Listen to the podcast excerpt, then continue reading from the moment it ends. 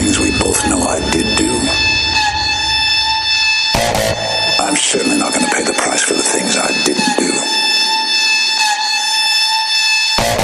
So we're not done, no matter what anyone says.